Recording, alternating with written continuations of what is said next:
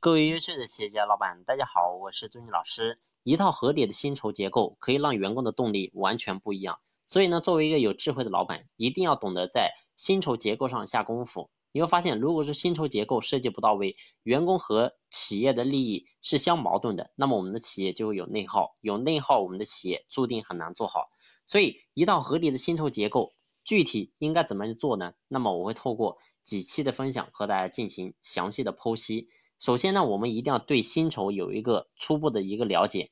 你会发现，我们过去经营企业呢，然后主要是分为几种方式。第一种呢，要不就是固定工资；第二种呢，要么就是计时；第三种呢，就是计件。所以这三种方式来讲，我们作为老板一定要对三种有一个足够的了解。那么首先第一种固定工资，也就是说，我们请一个人过来，这一个月即使我们干的再好的业绩，他也是拿这么多钱。干的再差，或者说我们公司亏本，也要拿那么多钱给人家，所以呢，这叫固定工资。所以在固定工资下，你会发现，其实说白了，员工他是不会操心企业的一点一滴的。为什么这么讲呢？说白了，企业做得好，我也是这么多钱；做得差，我也是这么多钱。那么我作为员工，我为什么操心呢？跟我一毛钱关系都没有。所以这是传统的叫做固定工资。还有第二种叫做计时，也就是说，员工在公司。加班上班的时间越长，那么呢，他的工资就越多。所以这种方式呢，比第一种会稍微好一点点。为什么呢？至少员工他肯待在企业，而待在企业呢，多多少少都得干点活。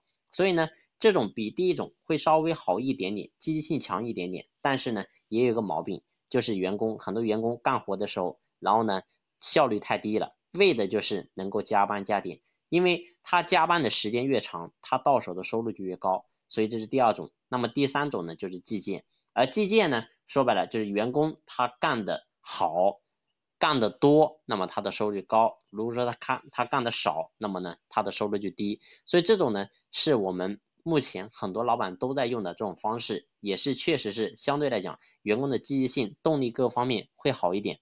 但是呢，他还是有一个问题，很多员工呢，你会发现他想着说让他的效率能够高一点。能够计件多一点，所以呢，他忽略了他产品的质量，所以这是一个问题。所以你会发现，这是我们对传统的三种薪酬结构的一个剖析。所以到这里，你应该知道，其实最好的方式就是用计件的方式。但是呢，单单只用计件也还不行，因为我跟大家已经讲过，我说如果说单单用计件的方式，员工他只要效率，他不要质量，也不要别的。所以呢，这是一个很大的问题。要记住，我们经营企业不是个人成功，而是要团队的成功。如果说一个人用计件的方式，他只顾着他自己，他不顾着团队，所以呢，最后导致结果就是他个人往前冲，但是呢，可能会牺牲整体的利益。